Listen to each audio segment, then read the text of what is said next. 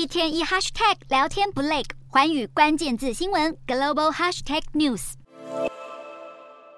一阵闪电伴随着倾盆大雨，短短两个月，野火风暴轮番肆虐希腊。放眼全球，多国正被极端气候肆虐，而现在绝对不是最糟糕的时候。最近，英国布里斯托大学科学家用电脑模拟发现，二点五亿年后，地球上所有板块将汇集形成终极盘古大陆，届时人类将可能面临灭绝。哺乳类生物适应气候能力不良，科学家表示，地球将缺乏食物和水源，而这也会成为最大的生存挑战。地球气温到时将介于这是四十至五十度间，甚至升高至七十度的高温。研究人员表示，目前占主导地位的物种是哺乳类，但气候及地球会决定这份优势能够持续多久。人类不能成为加剧气候变迁的推手，